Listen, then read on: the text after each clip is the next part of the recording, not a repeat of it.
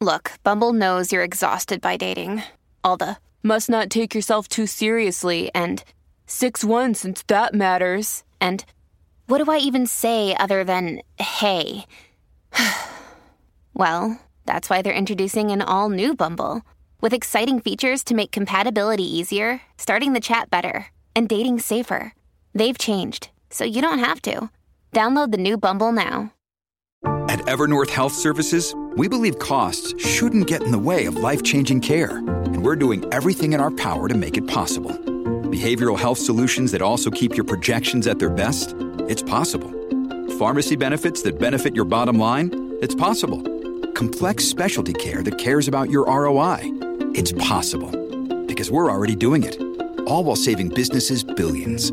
That's Wonder made possible. Learn more at evernorth.com/wonder. When you need mealtime inspiration, it's worth shopping Kroger, where you'll find over 30,000 mouthwatering choices that excite your inner foodie. And no matter what tasty choice you make, you'll enjoy our everyday low prices, plus extra ways to save, like digital coupons worth over $600 each week. You can also save up to $1 off per gallon at the pump with fuel points. More savings and more inspiring flavors make shopping Kroger worth it every time. Kroger, fresh for everyone. Fuel restrictions apply. From sponsoring cultural events to partnering on community projects, creating youth programs to supporting first responders, at MidAmerican Energy, caring about our community goes beyond keeping the lights on. It's about being obsessively relentlessly at your service. Learn more at midamericanenergy.com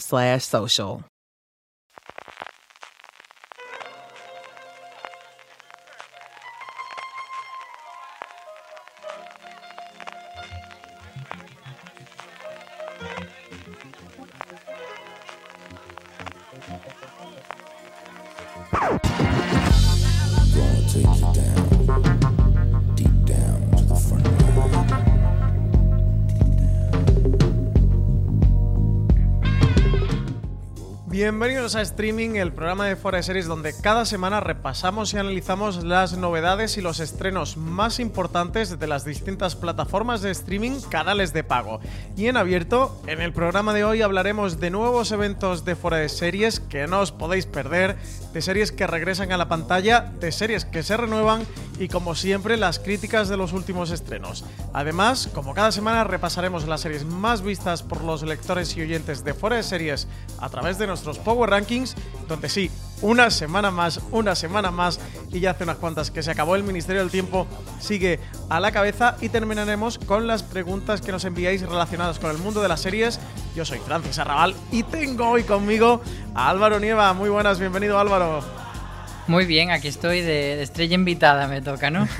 Absolutamente, estrella invitada eh, total, gran cartel ¿eh? para este programa de streaming, para el streaming de esta semana. Marina se ha ido de vacaciones, con una muy merecida vacaciones, tengo que decir, porque menudo 2020 llevamos, ¿eh, Álvaro? Y me, me estreno yo en streaming, ¿eh? La primera vez he entrado alguna vez así como eso sí que era estrella invitada porque era como puntualmente decir como alguna frasecita o algún comentario, pero esta es mi primera vez aquí codo con codo. Totalmente, por ahora habías estado como figurante con guion y ahora ya vienes de, main character, ya eres personaje principal de este show. Bienvenido Álvaro, espero que te lo pases bien en streaming porque además como mínimo la semana que viene vas a repetir, así que estarás dos streaming por aquí con nosotros.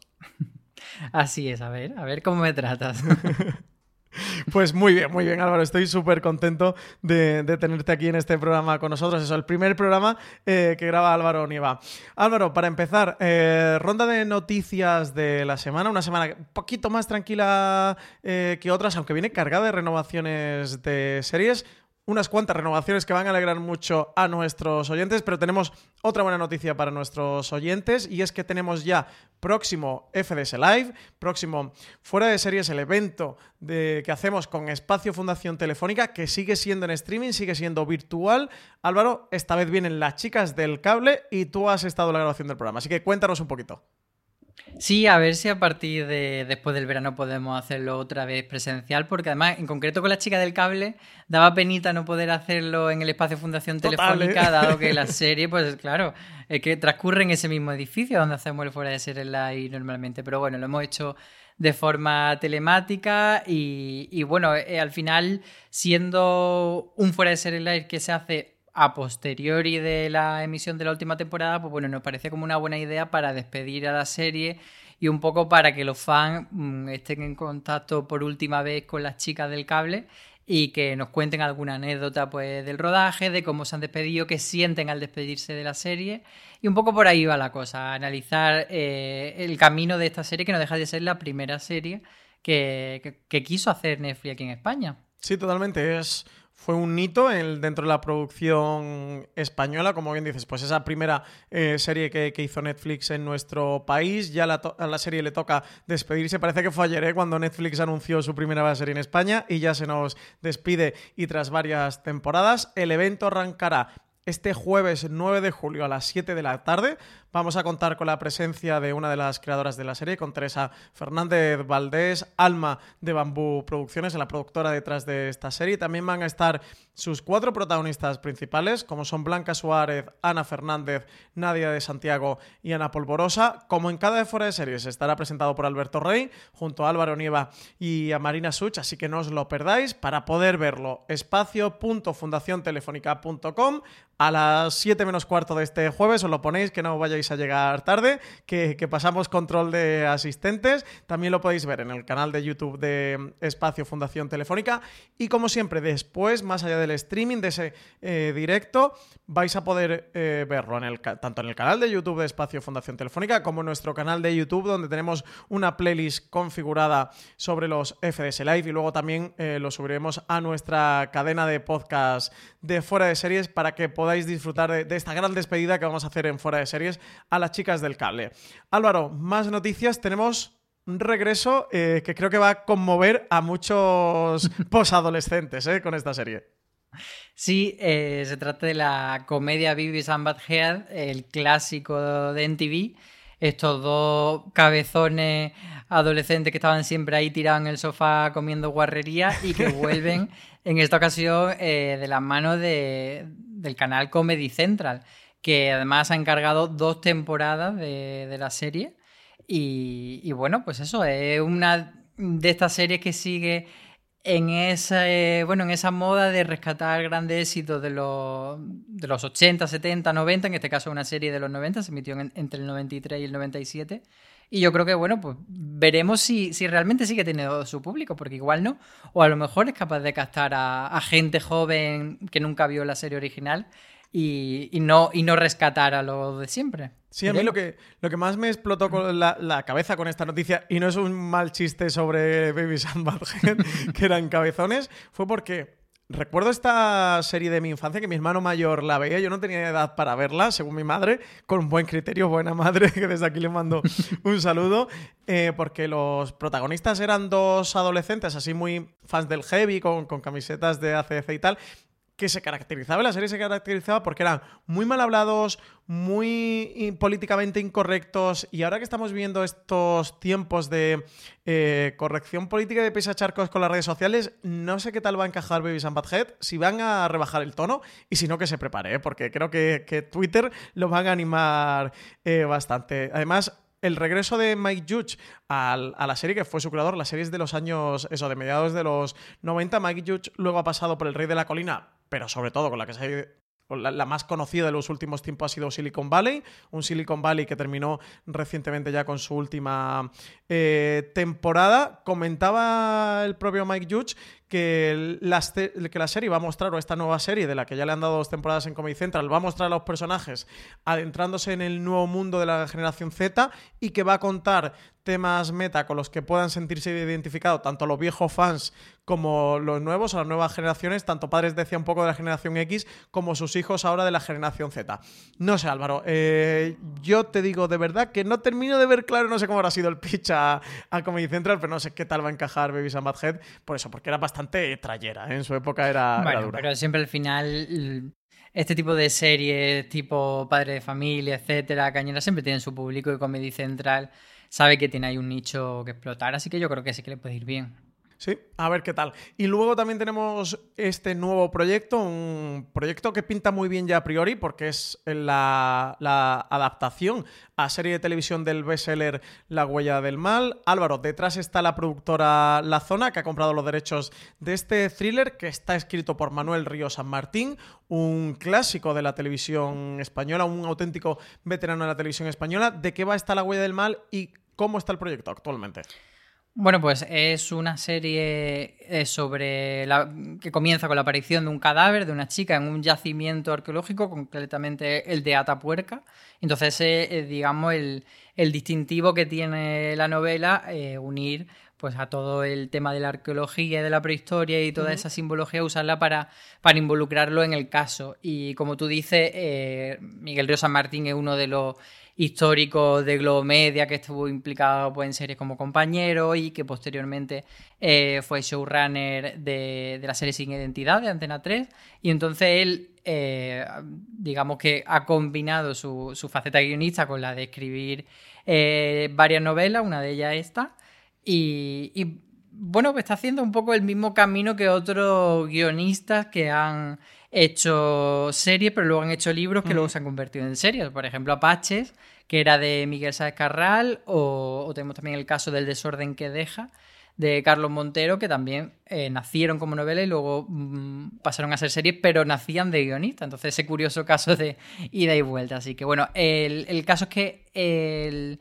La huella del mal no tiene todavía cadena, Así que de momento solo es un proyecto en manos de una productora que no sabemos si se llegará a ejecutar o no. Sí, una productora que ya ha estado con proyectos en, Movistar Plus, tuvieron a Gigantes, la serie de Enrique Urbizu, y tienen también la siguiente serie de Enrique Urbizu, que es Libertad. No sé si por ahí nos puede dar una pista, que a lo mejor esto llega a acabar en Movistar, pero bueno, ahí lo dejamos. Vámonos directos para Amazon Prime Video.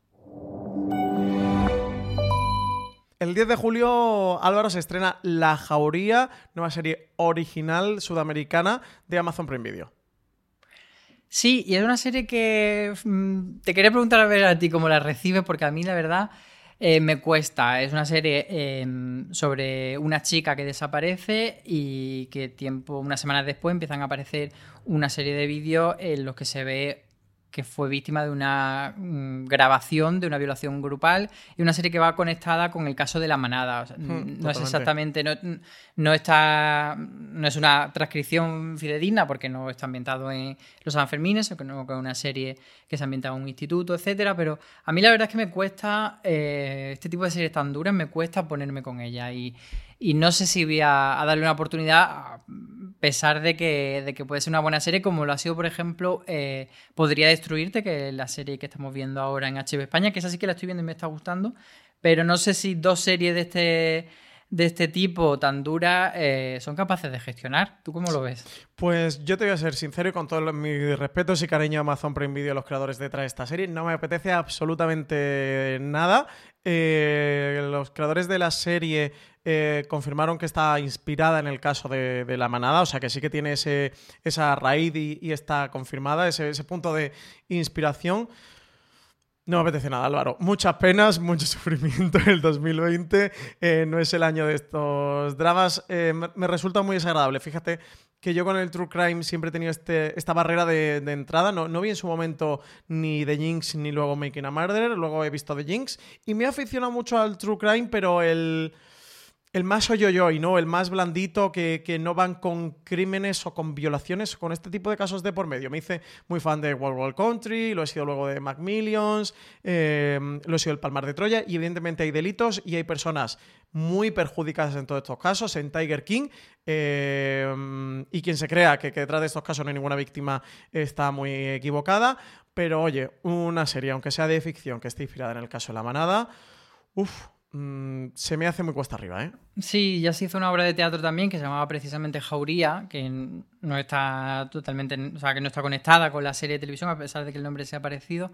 Y a mí me resultaba bastante complicada esa obra de teatro y, no fui a verla precisamente por eso, porque era, usaba eh, transcripciones de, de diálogos reales y me parece muy duro. Entonces, esta es la jauría de Amazon, la voy a poner en cuarentena, mm, sin, chiste intencionado, y, según lo que vaya diciendo la gente, si merece mucho pena, igual me acerco. Pero en principio, con Podría Destruirte, ya creo que tengo bastante en este cupo de series duras. Sí, yo estoy como tú. Esperemos el feedback de los oyentes, fans de Fora Series. Escribidnos por Twitter, ya sabéis, arroba Series en Twitter. Nos podéis dejar también comentarios en Evox, en Apple Podcast o mandándonos a través de la encuesta del Power Ranking, que nos podéis dejar también comentarios, pues si veis la jauría, si os acercáis a ella, nos decís si tenemos que verla o no, si Álvaro y yo tenemos que ponernos con ella o podemos dejarla de lado.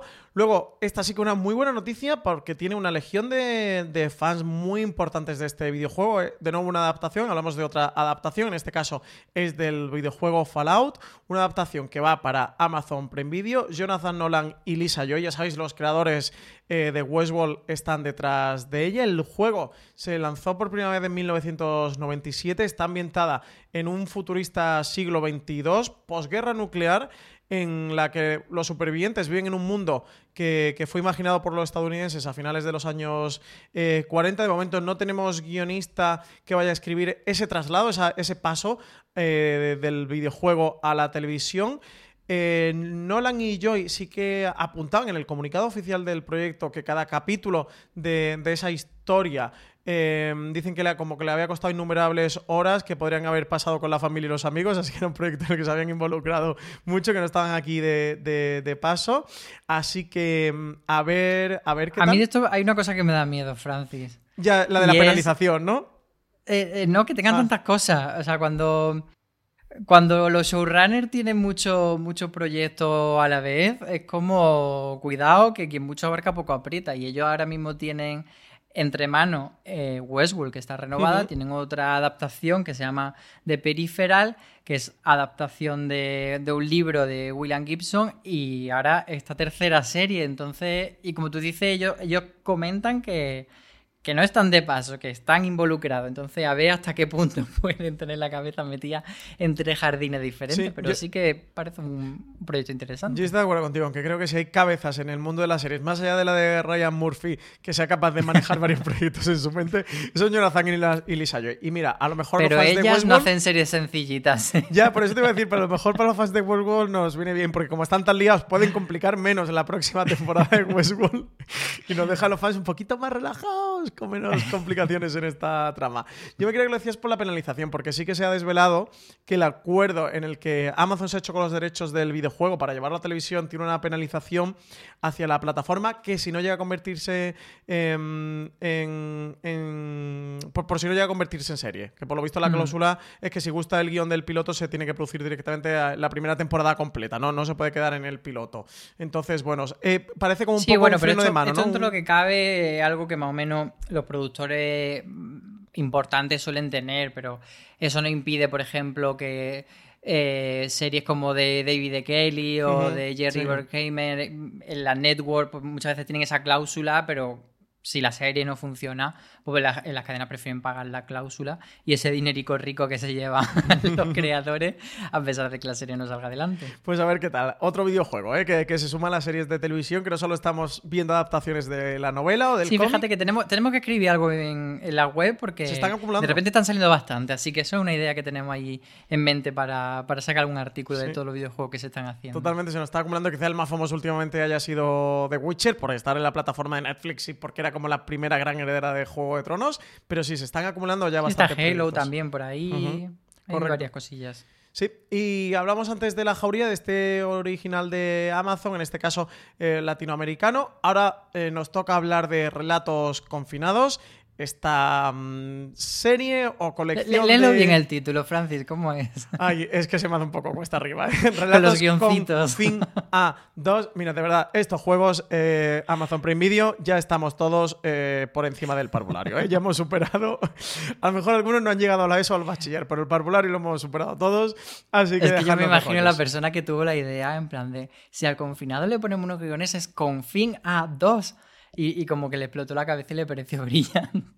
Mátame camión, así te lo digo, mátame camión. Bueno, eh, tenemos este proyecto, es una colección.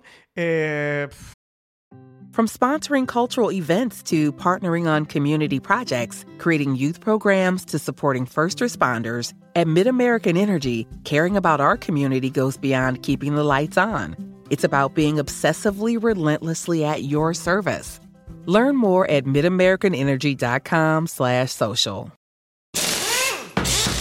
Some people were made to follow the instructions. We were made to make our own. To always measure twice and never cut corners. Unless, of course, we've got a compound miter saw. Northern Tool and Equipment is a problem solver's paradise.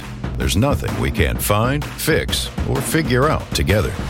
We're made for this. Start solving your projects today at northerntool.com. casi de cortometrajes. Bueno, de hecho, ellos mismos lo decían en la nota de prensa, que estaba por aquí Álvaro Fernández Armero, Fernando Colombo, David Marqués, Miguel Bardén, Juan Diego Boto, una colección de grandes nombres, con la tacha evidente de que son todos masculinos, ni una sola directora. Eh, tenemos crítica de, ella en foreseries.com, Álvaro. Sí, eh, la hemos publicado hoy mismo. Eh, ha sido Antonio Rivera el que se ha sacrificado, porque además se está haciendo como el experto de fuera de serie en las series confinadas. Y, el pobre la que le ha caído, ¿eh? Sí, sí, sí, le hemos, endosado esa losa, el pobre, y se está haciendo aquí una tesis doctoral sobre, sobre esta, sobre En Casa, Diario de la Cuarentena, y hay una más por ahí que es de Netflix que se llama Hecho en Casa, y además que tiene, tiene directores muy, muy importantes, tiene a Pablo Larraín, tiene a, Pablo Sorrentino, tiene a varias gente, y aún así no está sonando mucho. Eh, pero bueno, está en esa, en esa línea. Y yo recomiendo mucho el, el texto de Antonio Rivera, no solo por, la, por lo que supone como crítica a la serie en sí, sino un poco por esto como nos habla de, lo que están aportando eh, las series confinadas y, si realmente, pues eso, son series que nacen porque tienen algo que decir o por subirse a, un carro. Spoiler, eh, la segunda opción en la que estamos todos pensando, pero bueno, eh, que le leáis. Sí, lo que pasa es que un carro muy corto eh, con una estrategia, eso, a una vista mm, demasiado cercana. No, termino de entender ¿eh? lo de, estas series confinadas y además que se, la han pegado todas. ¿eh? ¿eh? creo que salvamos el capítulo de Mythic Quest y porque era un capítulo y que tenía sentido. El resto se la han pegado todas por el camino. Sí, yo creo que al final Televisión Española ahí hay que ponerle una medalla porque ha sido la que, la que sí que ha tenido sentido lo que ha propuesto por la rapidez con la que lo han hecho. La serie puede estar más inspirada, menos inspirada, más graciosa, menos graciosa, pero era lo que tenía que ser unos sketches durante la cuarentena y que la gente se sintiese a lo mejor reflejada mientras estaba pasando la cuarentena. Ahora, posteriori, cuando ya podemos salir, aunque sea con mucho cuidado, tomar una cervecita mm. o a ver a nuestro amigo, nos apetece muy poco que nos estén contando historias sesudas sobre estar encerrado en una casa. Total. Sí, dentro de 10 años, cuando todo esto haya pasado. Sí, o dos o tres, pero yo creo que hace falta como una perspectiva para. Mm, o sea, o haces una instant movie de, decir que esto es lo que está pasando justo ahora mismo, o te esperas tener un poco de perspectiva dentro de unos meses de decir, bueno, ¿cómo vivimos la, cuarentena que sacamos en claro que no... Sí, una reflexión sobre el tema, pero no ahora tan inmediata. Sí, sí, lo que te iba a decir es que dentro de 10 años, cuando veamos toda la crisis del coronavirus y la pandemia mundial con perspectiva, eh, no solo nos va a quedar el triste recuerdo del confinamiento, también el de todas estas series confinadas que se hicieron, por si no fuera poco. Bueno, vámonos directamente con Apple TV Plus, que estrena una nueva serie.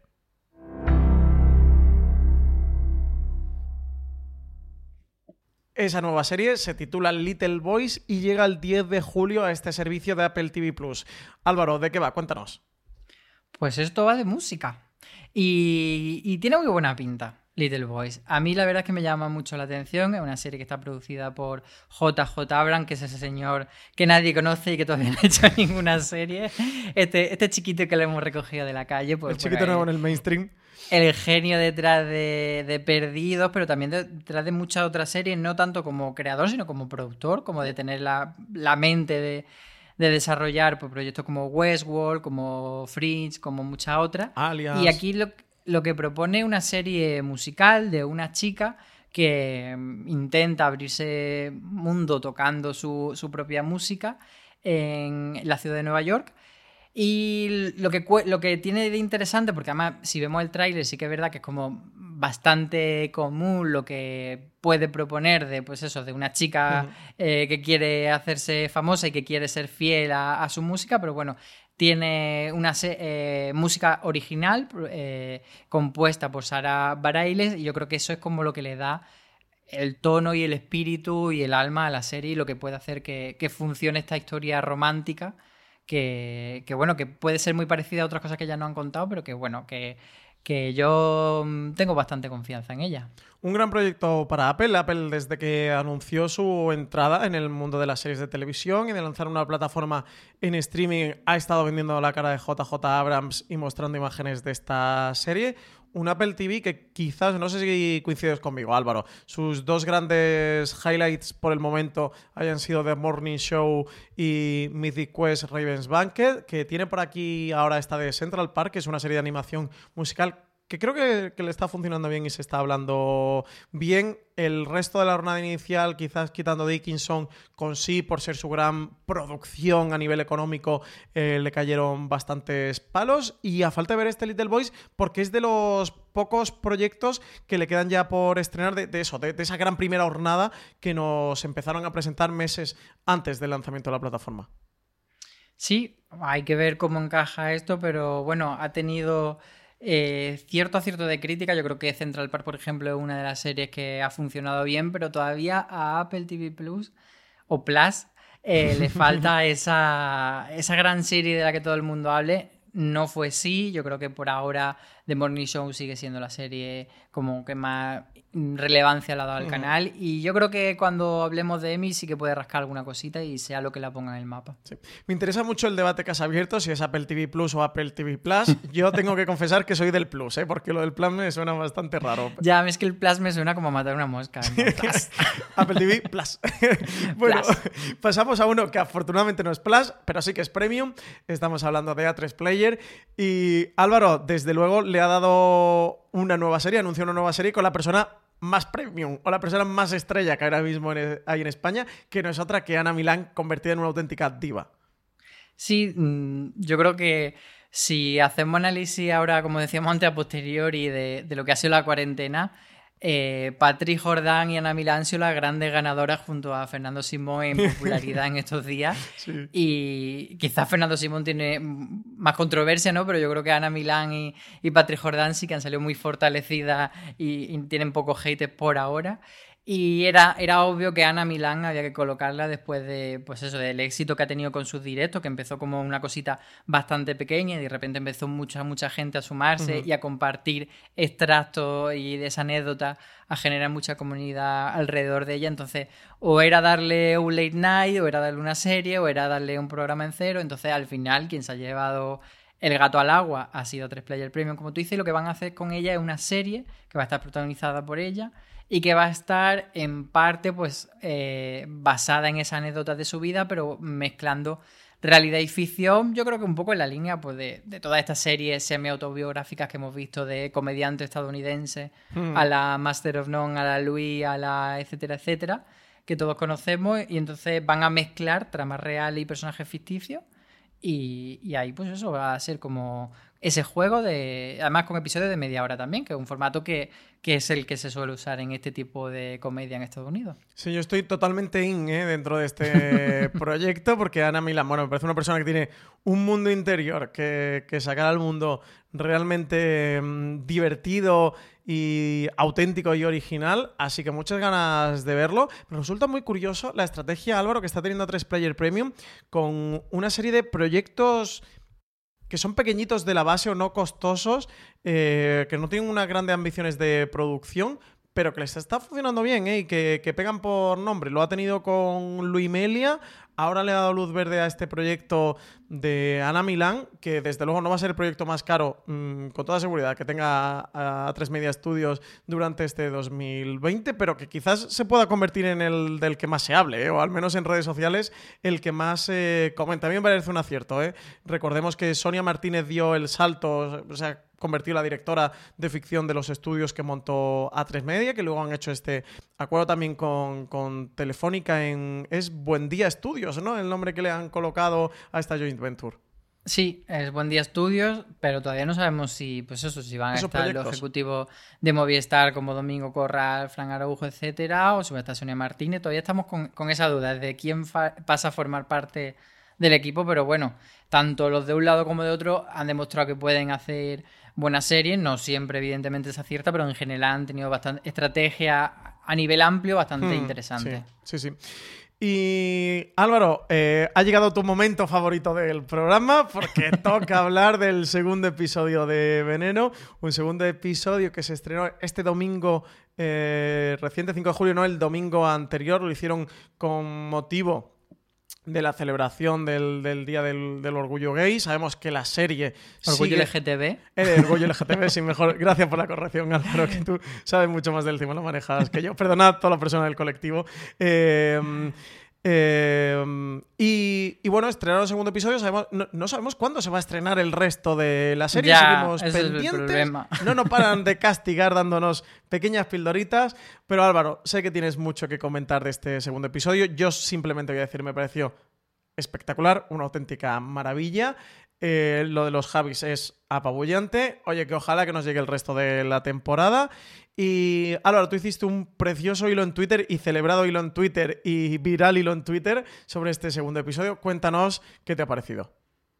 A mí, como tú dices, me parece un episodio espectacular, tanto a nivel de dirección por parte de los Javi, que cuando ellos hicieron con nosotros el fuera de serie live de Paquita y nos hablaron un poco de veneno, decían que querían superarse a nivel de directores, yo creo que eso lo han conseguido ahora, por lo menos con estos dos primeros episodios de, de Veneno. Yo creo que también el segundo episodio de Veneno pone el listón muy alto para el resto de temporada. Es como a, a ver cómo consiguen, porque es muy redondo, al final Mm. lo que te cuenta, sin entrar en spoiler, aunque sea algo que, que- es la realidad, que, que tampoco la- no sabemos si la realidad es spoiler o no, pero bueno, lo que cuenta es la infancia de, de Cristina, cuando todavía se le conocía como Joselito en el pueblo de Adra, y toda esa homofobia que tuvo que sufrir hasta que dejó el pueblo. Entonces, al final una historia también muy universal, porque yo creo que, cuenta, pues eso, eh, la historia de todas las personas que en una comunidad pequeña pues se han sentido rechazadas y que han huido a una ciudad más grande para buscar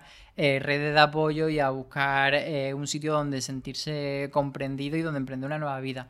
Y tiene ideas bastante bonitas, tiene personajes muy carismáticos y yo creo que merece la pena, a pesar, además que tiene, lo que más me gusta de este episodio es que es capaz de hacerte llorar y reír a veces en el mismo momento. Hay una escena en la que, mm, esto, una escena que no es especialmente spoiler, que, que está Cristina la Veneno eh, ya de mayor está llorando, llega borracha a su casa y, y Paca la piraña la recibe y le hace un chiste en mitad de ese momento tan dramático, que es una frasecita, pero te hace reír a la vez que está sufriendo. Entonces yo creo que eso condensa mucho la, la se- la es- la esencia de lo que es Veneno la serie. Y bueno, pues eso, que tengo muchísimas ganas de poder estar hablando mucho más rato porque voy a parar.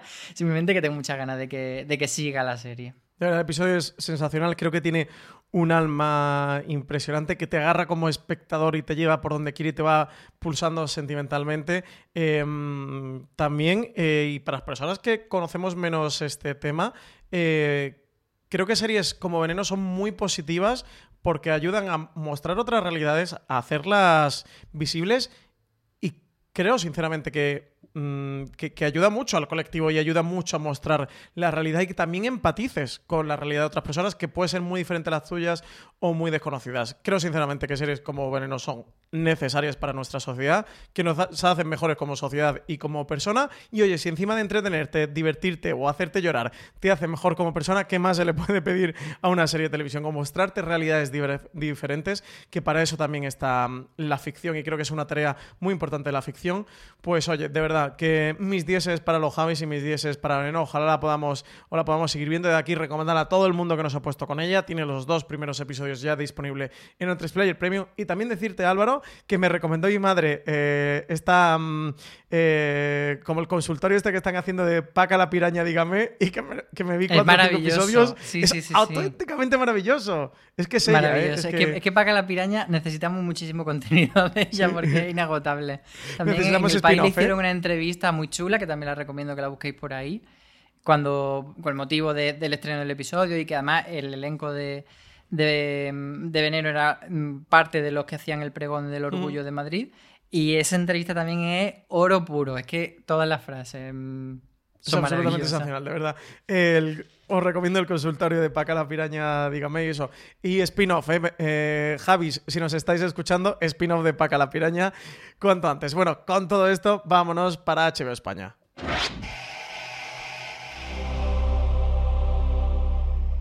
Un HBO España que ha decidido Álvaro, como no puede ser de otra manera, renovar y me mojo la mejor comedia actualmente en emisión. Renueva Larry David ya para una undécima temporada. Uy, uy, uy, pues es que te has mojado, ¿no?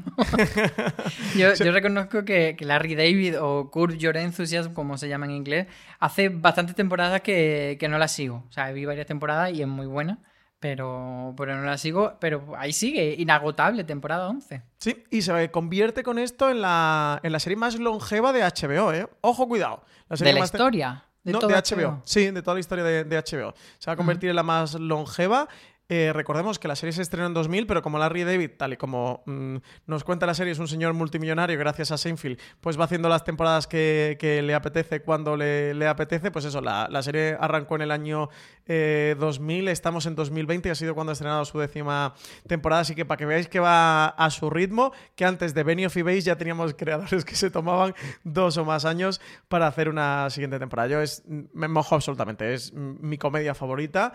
La pondría actualmente en la junto a lo que hacemos en las sombras y, Mythic Quest. Y, desde luego Larry David es de mis comedias favoritas ¿eh? de todos los tiempos. Así que fíjate si me mojo. A mí me, encanta Larry David.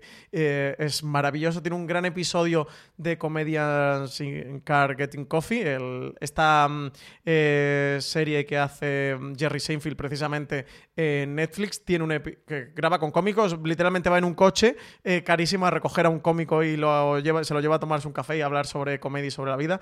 Tiene episodio con Larry David de las primeras temporadas que está muy bien. Si él os gusta, os gusta la serie, os recomiendo que veáis también ese episodio en Netflix.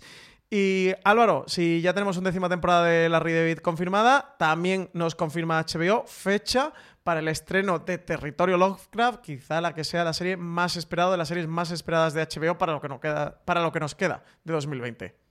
Sí, sabíamos que se iba a ver este verano, pero no sabíamos la fecha concreta, así que ya le han puesto por fin el día, que es el 17 de agosto, y es una serie que está basada en unos cómics y que tiene eh, muchos puntos por los que nos puede interesar, porque por un lado una serie eh, sobre temas sobrenaturales, porque hay criaturas mm, de, las novelas de, Lovecraft que, saltan a la vida real, dentro de la ficción de la serie, por supuesto, y, que nos podría llevar un poco a, a lo que fue True Blood para HBO que además también era la típica serie que ellos estrenaban siempre en verano y era así como más fresquita y tal.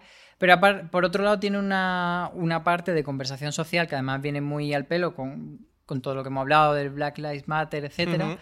que, es que el protagonista está buscando a, a, su padre desaparecido, pero lo hace a través de los estados más racistas de la América de la época de Jim Crow, de los años 50. Entonces, yo creo que va a ir muy bien enlazada con lo que nos contó Watchmen y que en ese sentido puede ser una serie que no sea simplemente, pues eso, eh, divertimento sobrenatural.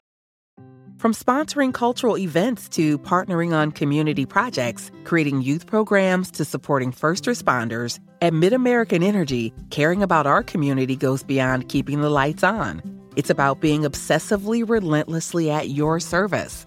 Learn more at midamericanenergy.com slash social. This holiday, whether you're making a Baker's Simple Truth turkey for 40 or a Murray's Baked Brie for two, Baker's has fast, fresh delivery and free pickup, so you can make holiday meals that bring you all together to create memories that last. Baker's, fresh for everyone. Free pickup on orders of $35 or more. Restrictions may apply. Choose from a great selection of digital coupons and use them up to five times in one transaction. Check our app for details. Bakers, fresh for everyone.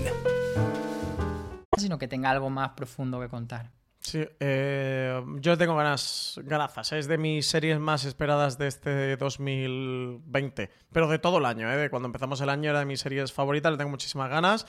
Eh, los fans de Lovecraft estamos esperando un producto audiovisual de gran altura sobre, sobre esos mundos de, HP Lovecraft, esos mundos, ese imaginario de, monstruos cósmicos. Creo que Territorio Lovecraft, por lo que me han contado de la novela, que yo no he llegado a leerle, mira que le tengo ganas. A lo mejor aprovecho estas vacaciones de, verano para comprármela y para, y para leérmela. Eh, dicen que, que eso, que están muy bien basado en ese mundo, en esa mitología que construye Lovecraft en sus relatos y en sus novelas. A ver qué tal este territorio Lovecraft. Y lo que tú dices, con todo el movimiento Black Lives Matter, va a ser curioso eh, lo que veamos en pantalla. ¿eh? Hemos tenido el caso, lo comentamos la semana pasada en, streaming, lo comentaba con Marina, esta serie de Showtime eh, con Ethan Hawke, Álvaro, la del pájaro carpintero, creo que se titula, que han decidido retrasarla por, por todo el tema de la promoción, ahora como estaba el movimiento del Black Lives Matter y tal, no querían cómo mezclar las cosas, no sé si yo pensaba que a lo mejor se podría ver como oportunista o,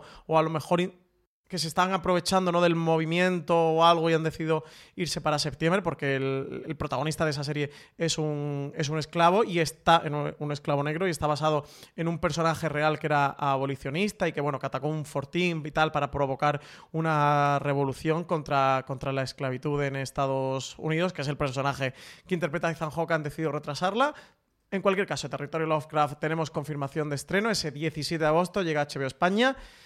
Habrá que comentarla sí o sí por aquí por streaming. Y mm, Álvaro, nos han cancelado Katie King en CW. Corta vida, ¿eh? Para una serie que, se esperaba que tuviera gran público.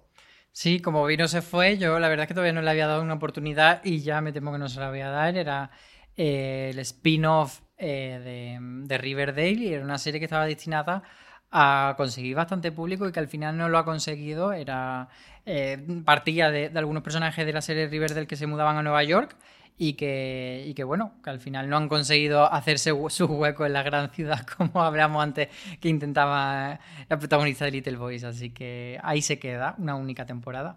Sí, parece mentira con, con una serie de CW porque van renovando sus parrillas casi año casi año por defecto, sí. por completo y marcan. Sabes el, el, cuando haces en un carrito seleccionar todos eh, pedir pues parece que en CW renuevan las series así. Más allá de broma bueno le, suelen funcionar bastante bien y aciertan mucho a la hora de, dar luz verde a esas series. Parece que a Kitty King no le ha funcionado las expectativas que tenían y nada, pues la han decidido cancelar con una sola temporada nos vamos para Movistar Plus, que traemos más buenas noticias en este saco que, nos hemos cargado hoy. Y buenas noticias, Álvaro, porque se reanuda el rodaje de Scan España. Sí, noticias buenas para los fans más teenager de Movistar Plus, porque la cuarta temporada de, de Scan España, que no recuerdo si iba a ser la última, yo creo que sí, que porque era cuando ya cumplían el, ciclo de todo. Sí, era la, última de, este, por lo menos de este primer squad, como le llaman al grupo de las chicas protagonistas, porque han, han dedicado una temporada a cada una, salvo la, la, anterior, la tercera, que estaba dedicada a dos de ellas, como son cinco. Con esta cuarta terminan con Amira. Y era una temporada que estaban rodando antes del, del coronavirus y que ahora han tenido que retomar. Mm, pues eso, ahí se queda. Solo tenemos. No, podemos contar más porque no hay mucho más que contar. Solo hemos visto una foto de los chicos con mascarillas puestas, eso sí, en la calle, rodando. Y lo que no sabemos es si tendrán mascarilla delante de la cámara o solo es para el momento de hacerse la foto tras las cámaras. Pero bueno, por lo menos sabemos que Scan España ya estará de vuelta próximamente. Yo intuyo que ya para otoño y, y veremos a ver cuándo nos anuncian la fecha. Vámonos con Netflix. Un Netflix que estrena este miércoles 8 de julio Desplazados, una serie protagonizada por Iván Strahovski con Dominic West y Kate Blanchett también en el reparto, una producción australiana sobre refugiados. Álvaro, ya has podido ver el primer episodio, cuéntanos, ¿qué te ha parecido? Pues es una serie que es bastante interesante. El primer episodio te presenta los personajes, es una ficción eh, de varias historias, todas con un hilo temático más o menos enlazado y con un campo de refugiados al que van a confluir la historia, pero eso cada uno desde una perspectiva diferente. Entonces tenemos a Ivonne Strahovski en un papel totalmente distinto al, que estamos acostumbrados a verla en el cuento de la criada. En este caso ella es víctima de, una secta, que, que precisamente una de las que lleva la secta es Kate Blanchett que también la hemos visto este año en Miss América y además ella es co-creadora de la serie, es un proyecto que ella ha estado moviendo, que aquí nos llega a través de Netflix, pero que eh, su emisión original es en el canal ABC australiano.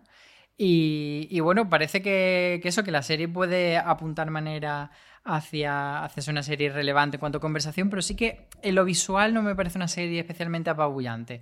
Tiene ahí un, toque de, de, normalita en cuanto a la estética que no me parece que, que, le haga subir a ese nivel de, de la grande, grande serie de 2020, pero yo creo que puede gustar bastante y que puede ser interesante. Además, una, una miniserie cerrada que, eso también tiene el plus de que, bueno, sabemos que, nos van a dar una historia que se complete en sí misma y que no vamos a tener que estar varios años esperando a que se haga la siguiente temporada. ¿Te vas a quedar con ella o voy a hacer el chiste malo? La vas a desplazar de tu pantalla. no, yo sí, esta sí que la voy a ver. Además, empecé a verla con mi madre y, y sí que a los dos nos gustó suficiente como para acabarla. Pues Álvaro, hemos dado muy buenas noticias en este programa. Ahora toca dar una mala para mí y es que Netflix ha decidido darle una cuarta temporada a Ozark, una más, la buena, una de calibre de arena. Es que ya va a ser la última, nos vamos a librar de Jason Bateman para siempre y de que me estén haciendo comentarios los seguidores de Forest Series con cuándo me voy a poner con Ozark. Cuéntanos, ¿qué ha pasado? Pero no sé, yo creo que se nos acaba el running gas, tenemos que estar tristes por eso. Hay que buscarse otra serie que odiar y a otro Jason Bateman. En cada premio en cada ceremonia de los premios Emmy ya no podremos gritarle a la pantalla que porque el señor que le pone filtro azul a todo gana el premio a mejor dirección. Sí, pues es una serie que, que vino con la con esa etiqueta de la nueva Breaking Bad, ¿no? Y que, que pues bueno, pues no lo era. Por lo que sea, por lo que sea, no por era. Lo que sea, hay gente que. Pero hay gente, hay bastante. Es una serie yo creo que ha gustado bastante y que, que con el tiempo ha ido consiguiendo cierta legión de fans. Y, es curioso que termina en esta cuarta temporada y que, que pocas series de Netflix están últimamente superando esa cifra. De hecho, antes hablábamos de la chica del cable que ha llegado a su quinta temporada y una de las series más longevas de Netflix, quitando las iniciales de, Orange is the New Black o eh, Grace and Frankie, que sí que han, durado bastantes más episodios. House of Cards, que duró lo que Kevin Spacey la dejó. Sí, las primeras camadas de, de, Netflix, como quien dice, pero las actuales están eso, a la cuarta y poco más. Así que aquí le dan carpetazo. Sí, pues además la temporada, esta cuarta y última temporada va a ser un poco más larga de lo habitual, que ha tenido 10 episodios hasta el momento. Esta última temporada va a tener 14. Eso sí, la van a dividir en dos partes, por eso le han dado cuatro más. En, en total la dividirán en dos partes de 7. Así que sí, Álvaro, va, nos vamos a tener que buscar una nueva serie que, que odiar. Y eso, bueno, así que en cualquier caso, más allá de la broma, es una serie muy, muy, muy eh, seguida por, muchos fans dentro de, dentro de Netflix. Álvaro, otra renovación y también para la última temporada, comentabas tú de, cómo eh, cada vez tiene menos series longevas Netflix, en este caso es el método Kominsky, esa serie que le dio el Globo de Oro Mejor Comedia con su primera temporada que la han renovado para una tercera que también va a ser la última ya para la serie de Michael Douglas y el Anarchy. Sí, además podríamos hacer todos los chistes posibles sobre si la cancelan por miedo a que, a que Michael Douglas y Alan Arkin se queden por el camino, pero bueno, ahí tenemos, como decíamos, eh, Grace eh, and Frankie, que ha durado bastante, así que igual no es por eso, pero bueno, da la sensación eso que que Netflix ha adoptado además esta estrategia de, ya no cancelo series, sino que la renuevo por, una X temporada y Con día a día creo que han aprendido la lección, ¿eh, Álvaro? han, han, aprendido porque no estemos ahí gritando en Twitter todo el rato, pero, pero bueno, eso que es una serie que sorprende, que era eh, la, la, serie de prestigio hace un par de temporadas que tenía Netflix entre manos, que la segunda temporada prácticamente no la promocionaron, prácticamente no hizo ruido. No sabemos si se colará este año en lo Emmy porque esta es una de las elegibles, pero, pero bueno, que, ahí al final le van a dar carpetazo en su tercera temporada. Y también tenemos otra renovación más de Netflix que ha renovado bastante esta semana pasada, esta vez para Yo Nunca, la serie creada por la humorista Mindy Kaling con la guionista Lang Fisher. Sabemos que va a tener eso, segunda ya confirmada. De momento no ha dicho, de esta no han dicho nada de que vaya a acabar, no es segunda y última. Eh, tampoco se sabe mucho más, ¿no, Álvaro? Sobre que va, a tener segunda temporada y no Por no decir, ¿no? han dicho ni siquiera el número de episodios de la temporada. ni trama, ni nada que será una camada como la primera temporada cortita, pero bueno, que, eso que no han dicho nada más, simplemente eh, lanzaron un vídeo de estos de reacciones del elenco enterándose de la noticia y ya está, pero bueno, parece que, ha funcionado bien. Se estrenó a finales de abril y ahora ya le ha llegado la renovación. Sí. ¿La monja guerrera qué? la monja guerrera eh, pintaba mejor el tráiler que la serie. A ver, yo he visto, no la he visto entera todavía la temporada, he visto media. Y, no está mal, pero mm, no me dice mucho. Es verdad que. A ver qué decimos de la monja guerrera. Entretenida, sí. Pero. mm, ¿Está bien, bien, bien hecha? Tampoco. a mí me, saca mucho de quicio que tiene una constante voz en off de la protagonista que no es necesaria. Yo, en general, con la serie soy bastante contrario a las voces en off. Por ejemplo, la de la, de la casa de papel me saca de quicio y me parece que esos soliloquios no vienen a cuento. Y en general, salvo casos muy concretos como Mujer Desesperada, que era maravillosa y que tenía su sentido porque el personaje, etc, etc, estoy en contra de en off. De hecho, de hecho este rant, aparte de eso, eh, estoy muy de acuerdo con el titular que le ha puesto Marichu Olazábal a su crítica, que es a la monja guerrera le faltan sopapos y le sobra intensidad. Yo creo que eso eh, encapsula muy bien lo que podemos pensar de esta serie, que se ha rodado en Málaga, que vamos a ver Sí. muchas localizaciones de Marbella, de Málaga ciudad, y que eso sí que es curioso, pero que, que bueno, que puede ser un entretenimiento de estos tontitos de fin de semana veraniego, pero que si no la ves, pues tampoco te va a perder gran cosa. Sí, a mí no me ha dado tiempo de ver nada este fin de semana porque he estado con Hamilton en bucle en Disney Plus, que como no es serie de televisión no lo hemos tratado, pero tenía ganas de ver al musical. Cuando estuve en Londres no pude verlo porque estaba todo mega vendido y lo que no estaba vendido estaba ultra caro. Así que lo estaba esperando con muchísimas ganas en Disney Plus, más allá de todas estas polémicas que han llegado a, a Twitter también acompañando a Hamilton por los los subtítulos y no puedo ver La Monja Guerrera. Tengo muchas ganas por lo que tú decías, por, por este entretenimiento que mostraba en el tráiler muy espectacular. Sí que me han dicho eh, algunos amigos que la han visto entera que la serie va ganando, que cuando superas el cuarto episodio, que quizá los cuatro primeros son los más serie adolescente, eh, que a partir por ahí, bueno, va creciendo un poquito el tono y que la serie eh, mejora algo. También me han confirmado que sé muchísimo Málaga, así que tengo curiosidad por ver algo, porque me han dicho que sale mucho, mucho Málaga. Y estuvieron por aquí en la producción los... A ver, gente- es que, es que la elegida, o sea, la elegida mm, del mundo mundial lleva en el primer episodio una camiseta del Málaga Club de Fútbol. Pues me ha ganado, pues, pues no sé por qué, pues no sé qué hago contigo y no estoy viendo la serie. Oye, chicos, que hasta luego, que muchísimas gracias. Esta vez he escuchado fuera de series.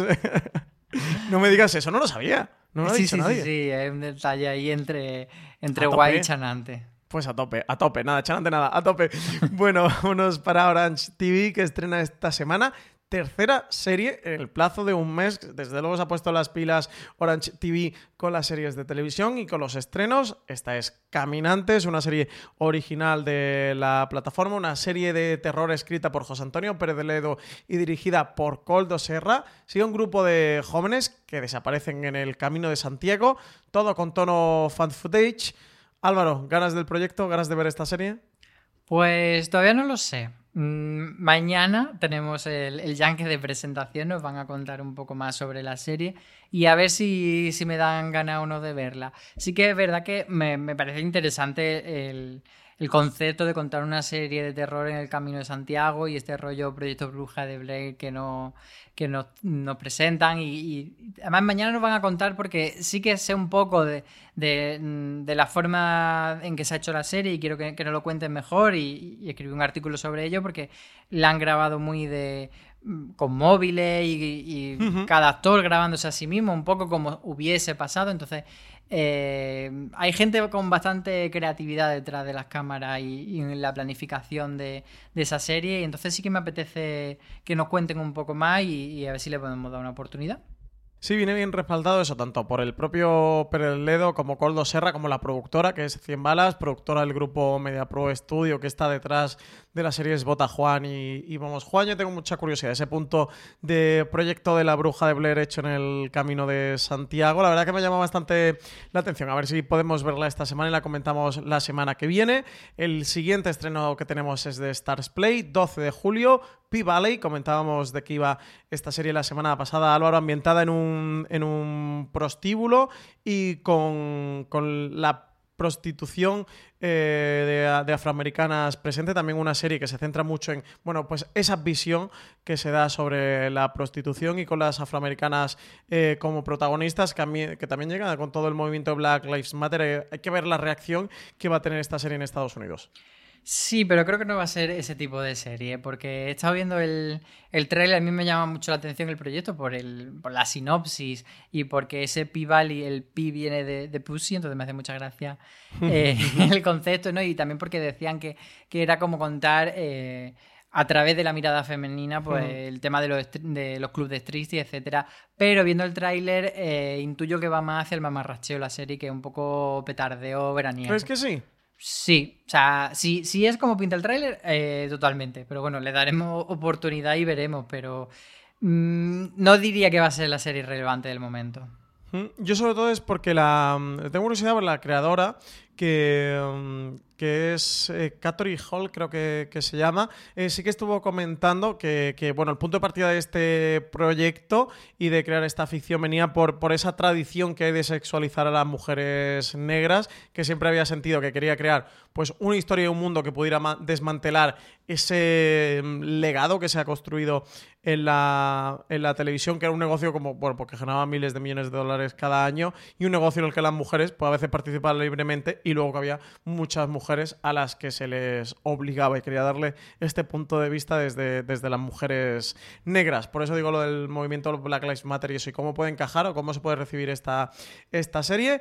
Álvaro, más renovaciones, eso, comentamos al principio del programa, una semana cargadita, cargadita, cargadita de renovaciones, muy buenas noticias para los productores ejecutivos y para los creadores de todas estas series y los actores, porque mantienen un año más su contrato, en este caso es The Great, la serie de Hulu, que en España también podemos ver a través de Stars Play. Sí, eh, es una serie que al final ha acabado conquistando un poco a la crítica porque no es precisamente una serie de rigor histórico que pretenda ser simplemente un biopic sobre la figura de Catalina la Grande, sino que intenta introducir muchos elementos de humor y darle una vuelta a veces un poco pasada de rosca, un poco en la línea de la favorita, que era eh, una película From sponsoring cultural events to partnering on community projects, creating youth programs to supporting first responders, at MidAmerican Energy, caring about our community goes beyond keeping the lights on. It's about being obsessively relentlessly at your service. Learn more at midamericanenergy.com/social. This holiday, whether you're making a Baker's Simple Truth turkey for 40 or a Murray's baked brie for 2, Baker's has fast, fresh delivery and free pickup, so you can make holiday meals that bring you all together to create memories that last. Baker's, fresh for everyone. Free pickup on orders of $35 or more. Restrictions may apply. Choose from a great selection of digital coupons and use them up to five times in one transaction. Check our app for details. Baker's, fresh for everyone. De, de mm. Tony McNamara, que es precisamente el creador de la serie. Entonces, al final sí que ha conseguido The Great separarse de lo que sería una serie histórica al uso y ha conseguido esa renovación en Hulu. Mm. Pues sí, muy buenas noticias, porque se está hablando bastante, bastante bien de la ficción. Y pasamos a las cadenas de pago. 12 de julio tenemos doble estreno en, Cosmo, en un bloque temático que han titulado Domingos en Rojo, con series para los amantes de las historias de detectives.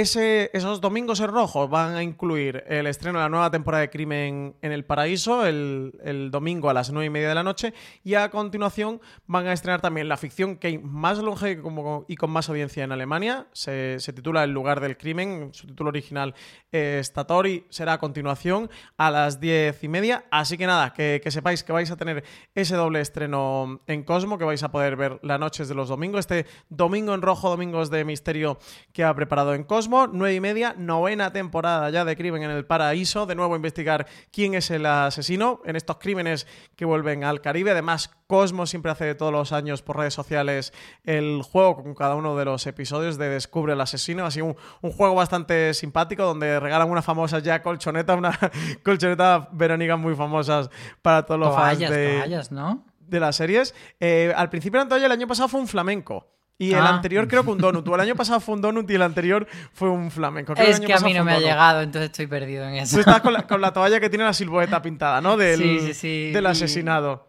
Famosísimas toallas, ¿eh? En el mundo de, los periodistas de, tele.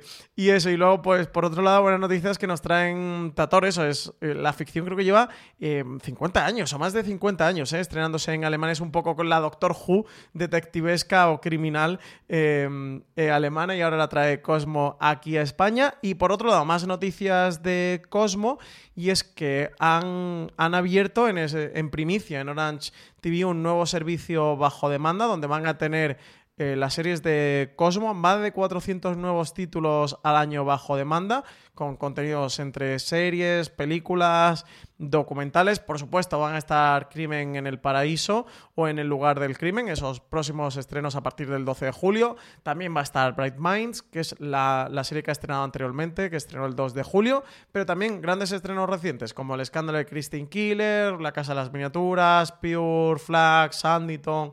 The Wall, Pagan Pig, Frankie Drake Mysteries o Harlots, series todas de las que hemos hablado aquí en, aquí en streaming. Así que nada, buenas noticias porque vamos a poder tener el catálogo de Cosmo y todos esos grandes estrenos que tienen pues disponibles bajo demanda si sois clientes de Orange TV. Álvaro, de todo lo que hemos hablado hoy en el programa, de todos los estrenos que vienen esta semana, ¿qué nos recomiendas? Pues yo mm, me quedo de esta semana con Little Boys. A ver qué tal está esta serie musical, porque me apetecen cancioncitas y además son canciones así como muy, muy cookies y yo creo que me puede llegar a hacer tilling. Pues yo me voy a quedar con Caminantes, con esta serie de Orange TV dirigida por Coldos R, organizada por José Antonio Pérez de Ledo. Me pica mucho la curiosidad. Creo que siendo un proyecto que puede ser pequeñito y tal, puede funcionar bastante bien. Si, han conseguido cuajar el tono y el estilo, creo que puede ser una de las sorpresas así veraniegas de este 2020. Pues con esto vamos directo a nuestros Power Rankings. Ya sabéis, las listas de las series más vistas por nuestros lectores y oyentes de Fuera de Series, donde tomamos el pulso a, la calle, a lo que se está viendo esas series de televisión que están siendo más seguidas. Solo tenéis que entrar en foraseries.com os vais a artículos, al último Power Ranking publicado, al final encontraréis un enlace, ahí podéis entrar directamente al formulario, votar las tres series que estás viendo y que más te gustan en estos momentos. Y se van clasificando nuestros Power Ranking como The Good Fight, que está en décima posición, la serie que se puede ver en Movistar Plus, creada por los King, que entra de nuevo en nuestros Power Ranking. Estuvo durante la emisión de la cuarta temporada, hace unas cuantas semanas que ya terminó una cuarta temporada que ha tenido solo siete episodios por el tema de la pandemia desatada por el coronavirus. Pero oye, que vuelva a entrar en nuestro Power Ranking y con todo el derecho, es ¿eh? una de las mejores series que hay actualmente en emisión. gente haciendo deberes con la serie buena. Totalmente, absolutamente. En el número 9 tenemos The Politician, que, baja un par de puestos, pero bueno, se mantiene aquí dentro de nuestro Power Ranking con su segunda temporada que podéis ver en Netflix con esa nueva incursión en la política del personaje de Peyton Horvath. Y, que está muy divertida, que yo la recomiendo y que, que le deis oportunidad si, no espantó demasiado la primera temporada, porque es verdad que si nos gustó, al final es una nueva taza del mismo café. Yo es una de mis tareas ¿eh? para este verano y para vacaciones es ponerme con The Politician al día. Octava posición para el presidente, eh, serie eh, argentina de Amazon Prime Video sobre el escándalo del FIFA Gate que baja seis posiciones con respecto a la semana pasada. Y entra en el 7 de Sinner con su tercera temporada que se emitió hace unas cuantas semanas ya en, Estados Unidos a través de USA Network, pero que aquí no ha llegado muy recientemente a través de Netflix, que es la, la que tiene los derechos aquí en España. Y bueno, una nueva historia sobre un pecador, en este caso el protagonista es Matt Bomer, así que parece que la gente le está dando, le está dando con ganas a de Sinner. Y sexta posición para Perry Mason, que entra por primera vez en nuestro Power Ranking. Parece que una de las series más vistas de HBO en las últimas semanas y de las que más se está hablando. Fíjate que me parece poco para, para Perry Mason el puesto número 6, pero bueno. creo que está haciendo menos ruido, ¿no? Del que esperamos. está haciendo ruido, pero demasiado contenido de momento. Yo me lo imaginaba más arriba, pero bueno. Veremos a ver si también en las próximas semanas a ver cómo va avanzando y si va subiendo posición en el Power Ranking. En el 5 está Snowpiercer, que es esta serie de ciencia ficción que ha dado tantos, tantos tumbos hasta llegar a, emisión y que, bueno, no parece que haya sido la gran serie relevante de Netflix, pero, pero bueno, ahí está. que es original de TNT, por cierto, aunque aquí le ponen el, Netflix original, pero, pero yo creo que no, no, está tampoco tanto como esperábamos. No, no tanto, no. Y cuarta posición para Dark, que ha estrenado su última temporada en Netflix, una de las series más potentes de Netflix cada vez que se estrena, serie original eh, alemana con muchos líos, muchas confesiones, muchos misterios, que fuera de series no seguimos demasiado quitando a Marichu, por lo cual no, nos acusan a veces de por qué nos ponemos con Dark, porque tiene bastante, bastante fans detrás. Sí, Marichu va a publicar estos días su crítica y yo avanzo que no va a ser especialmente benevolente con la temporada y, y yo fíjate que estaba pensando, porque como la gente decía que era tan liosa eh, me quería esperar esta tercera temporada para verlas todas de golpe y así no olvidarme de todas esas complicaciones de viajes temporales y árboles genealógicos, pero estoy escuchando muchas críticas negativas de esta última temporada y se me están quitando la gana. Así que no sé yo. Pero bueno, en el tercer puesto tenemos Mira lo que has hecho, la serie de Movistar Plus, que a diferencia de, de otras series originales eh, que estrenaron de golpe. Esta vez la han estrenado de dos en dos los episodios durante tres temporadas, durante tres semanas, perdón. Y temporada final que nos toca ya despedirnos con, mucha pena, pero bueno, ahí está en el tercer puesto. Y segunda posición para Los 100, una serie que está emitiendo en Sci-Fi ya también su última temporada, ya se despide Los 100, una de las series que internacionalmente más seguidores tiene detrás, así que no es de extrañar, sube tres posiciones hasta el segundo puesto en nuestro Power Ranking. Y en el número uno se mantiene una semana más el Ministerio del Tiempo, eh, que es curioso porque ya la, temporada ha acabado, pero bueno, ahí sigue la gente acabando de ver la temporada y yo tengo pues eso, la duda de ver cuánto tiempo eh, se va a mantener como la reina del Power Ranking o si de repente ya todo el mundo va a acabar la cuarta temporada y, y va a desaparecer de un plumazo para la próxima semana el Ministerio del Tiempo me da la sensación de que se está maratoneando, ¿no? De que ha habido gente que, ha esperado a que termine la temporada completa para verla, porque, porque lleva ya unas cuantas semanas en, lo más alto de nuestro Power Ranking. Se despidió ahí mientras estaba en emisión. Y oye, continúa. Pues nada, vamos directo a las preguntas de los oyentes, que eso, como os he comentado antes, ya sabéis que no las podéis dejar en ese formulario donde votamos los Power Ranking con vuestras series favoritas. Vamos un poco ya pillado de tiempos porque hemos superado la hora de programa, Álvaro. Tenemos mucha noticia, mucho contenido de del que hablar. Pero bueno, vamos a hacer un, par de preguntas. La primera de ellas, PJ, un conocido, un amigo de la casa y habitual de los comentarios de los oyentes. PJ, el terror de los ser, te dice, dice, no me queda más que desearos un feliz verano a todos, lleno de felicidad y en compañía de los vuestros, que la vida son dos días y hemos gastado uno ya. Se os quiera todo el equipo, pues nada. Eh, PJ, un abrazo enorme, que, es fiel oyente y, lector de, de Fuera de Series cada semana. Día y medio hemos gastado más de, pues los, dos. bueno, yo, yo todavía voy por el primero, primero, tres cuartos del primero. tú también, Álvaro, tú también. Sí. Bueno, José Carlos Castellano nos pregunta si dice qué podríamos hacer para animar a, a, Televisión Española para que haga una quinta temporada del Ministerio del Tiempo. O sea, yo creo que al final en televisión española son bastante conscientes de la serie que tienen entre manos a nivel de boom mediático. O sea, no, no porque organicemos una campaña de, mm, de hashtag vamos a darle más repercusión de la que ya tienen en redes. Y yo creo que también son conscientes de que tienen una serie a nivel creativo bastante interesante, bastante potente y relevante. Y entonces yo creo que la renovación va a ir un poco por ahí. Sí, yo creo que sí. Bueno, yo, no tengo muy clara la. Bueno, muy clara respuesta, sería muy similar a la tuya. Creo que tengo clara la que diría Javier Olivares y es: cabrones, ve de la serie lineal en televisión española, ve la serie cuando se emite por las noches y que me hagan mejores cifras de audiencias. Esta temporada no se ha despedido en torno al millón, poquito por encima del millón, millón cien, millón doscientos, millón trescientos mil espectadores, datos muy similares a las temporadas anteriores. Pero un dato de ah, esperanza, Franci, en, el informe GECA que analizamos hace unos días en en fuera de series.com. Eh, aparecía el Ministerio del Tiempo dentro de las series que más ganaban con el Time Shift, que es esta medición de la serie que la gente que veía la serie en los días sucesivos a la emisión lineal y ganaba como unos 600.000 espectadores, que no es poca cosa. Más luego la gente que le haya visto en su emisión HBO España, etcétera. Entonces yo creo que al final las cifras lineales son bastante pequeñas, porque lo son, porque son Mm, casi ridícula, pero luego eh, todo lo que supone el Ministerio del Tiempo es mucho más grande. Entonces yo creo que no podemos darla por muerta todavía.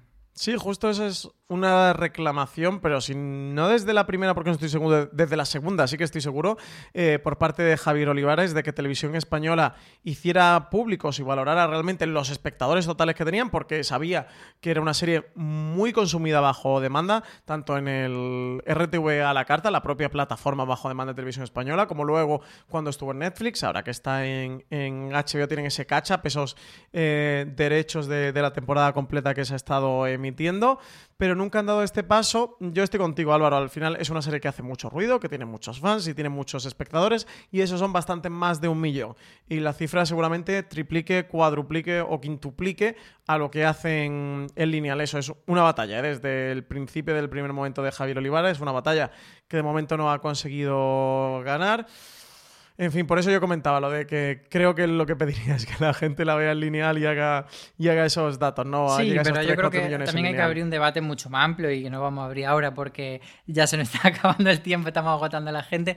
Pero yo creo que Televisión Española tiene que plantearse si quiere ser una, una, una cadena o, o una televisión que renueve en base solo a la cifra o que tenga un poco el espíritu de una cadena de cable de que al final lo que hacen es el valor añadido que le dan a su abonado, en este caso su abonado pues son los espectadores de la televisión pública, que no se debe a la publicidad y que no se debe a lo que se debe una empresa privada.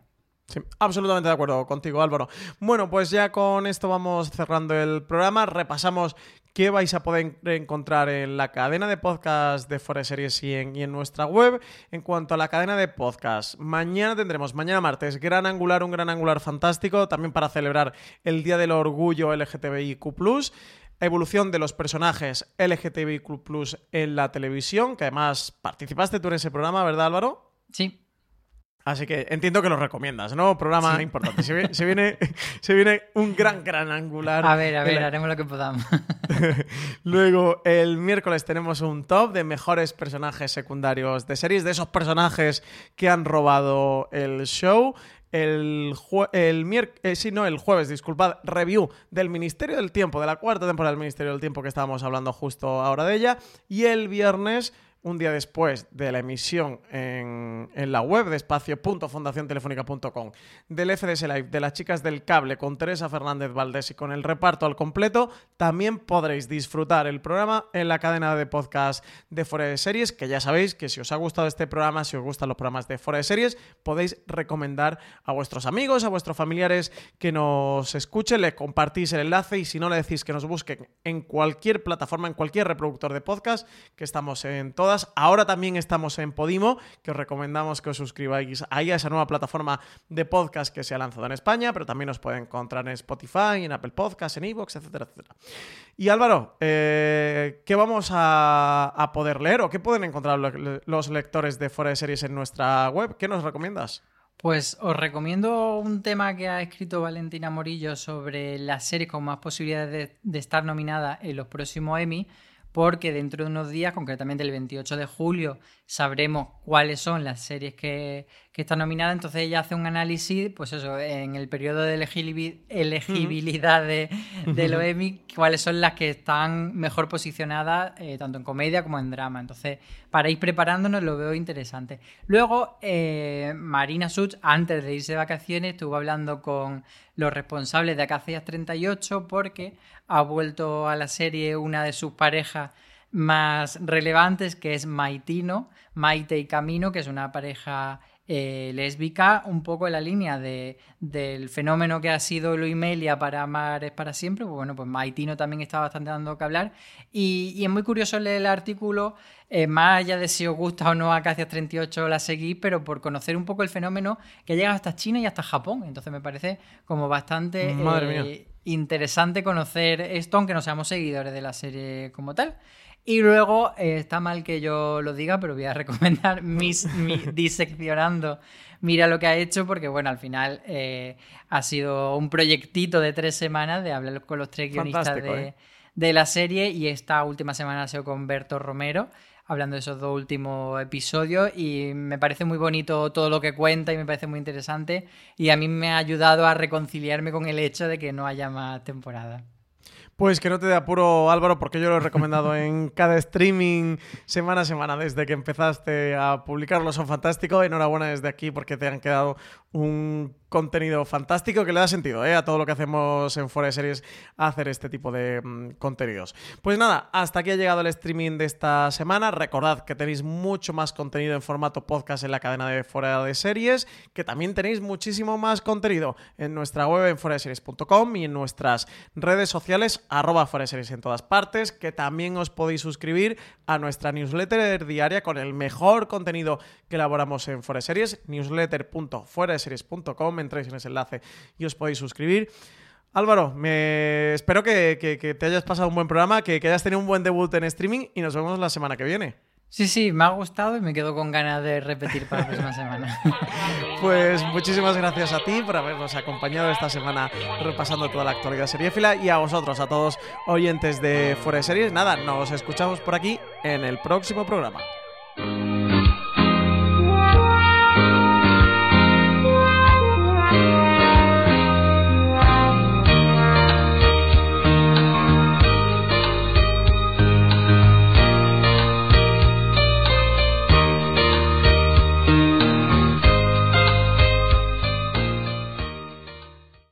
This holiday, whether you're making a Baker's Simple Truth turkey for 40 or a Murray's Baked Brie for two, Baker's has fast, fresh delivery and free pickup, so you can make holiday meals that bring you all together to create memories that last. Baker's, fresh for everyone. Free pickup on orders of $35 or more. Restrictions may apply.